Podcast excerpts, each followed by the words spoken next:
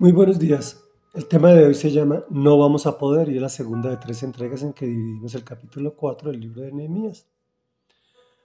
Adelantada la reconstrucción del muro, comenzó la oposición y dice así.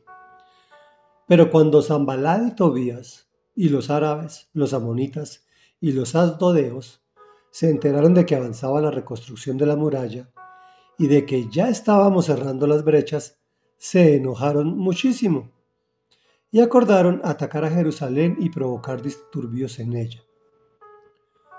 Oramos entonces a nuestro Dios y decidimos montar guardia día y noche para defendernos de ellos. Por su parte, la gente de Judá decía, los cargadores desfallecen, pues son muchos los escombros, no vamos a poder reconstruir esta muralla. Y nuestros enemigos maquinaban, les caeremos por sorpresa y los mataremos. Así haremos que la obra se suspenda. Algunos de los judíos que vivían cerca de ellos venían constantemente y nos advertían, los van a atacar por todos lados. Comentario. En algunas oportunidades nos dejamos agobiar por los problemas, pero sobrepasarlos es una de las grandes victorias de la vida.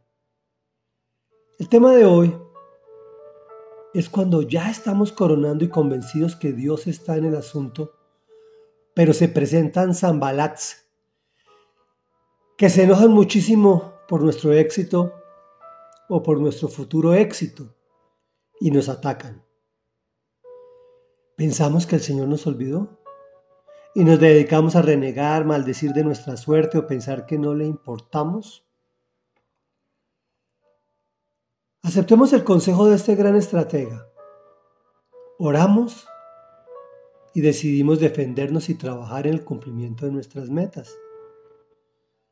La mayoría de las veces cuando nos embarcamos en proyectos importantes para nuestra vida, al trabajo se le suma la oposición y como consecuencia el desánimo, que hace más estragos que el propio desarrollo del trabajo pues en nuestra mente magnificamos la dificultad. La gente decía, los trabajadores desfallecen, no vamos a poder. Otra cosa que produce temor es escuchar a Satanás. Comillas, les caeremos por sorpresa y los mataremos. En lugar de escuchar al Señor.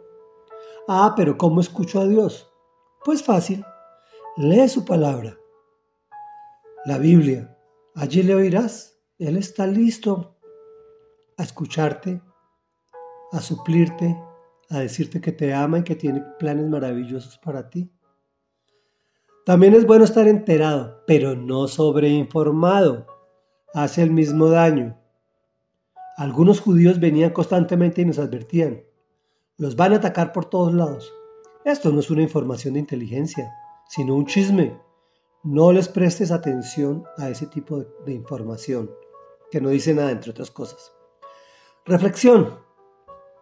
Dios siempre está contigo, desde que lo hayas hecho tu amigo.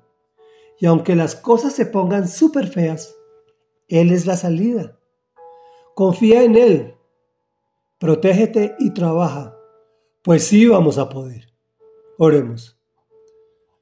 Amado Rey Dios y Padre de la Gloria, hoy venimos a ti porque a veces vemos tan oscura la situación Vemos tan difícil el porvenir.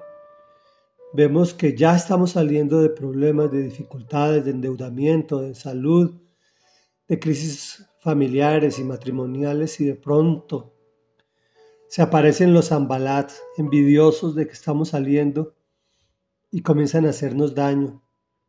Utilizados por Satanás, vienen a asustarnos, a, a ofendernos, a decir cosas que tú no vas a permitir que ocurran, Señor.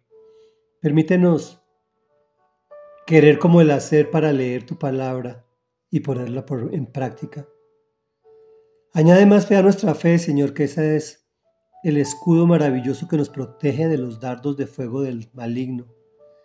Ese es el verdadero escudo que nos protege y nos permite utilizar la espada de la fe para atacar y acabar con sus malas intenciones. Te lo pedimos en el nombre poderoso de Jesús. Amén y amén.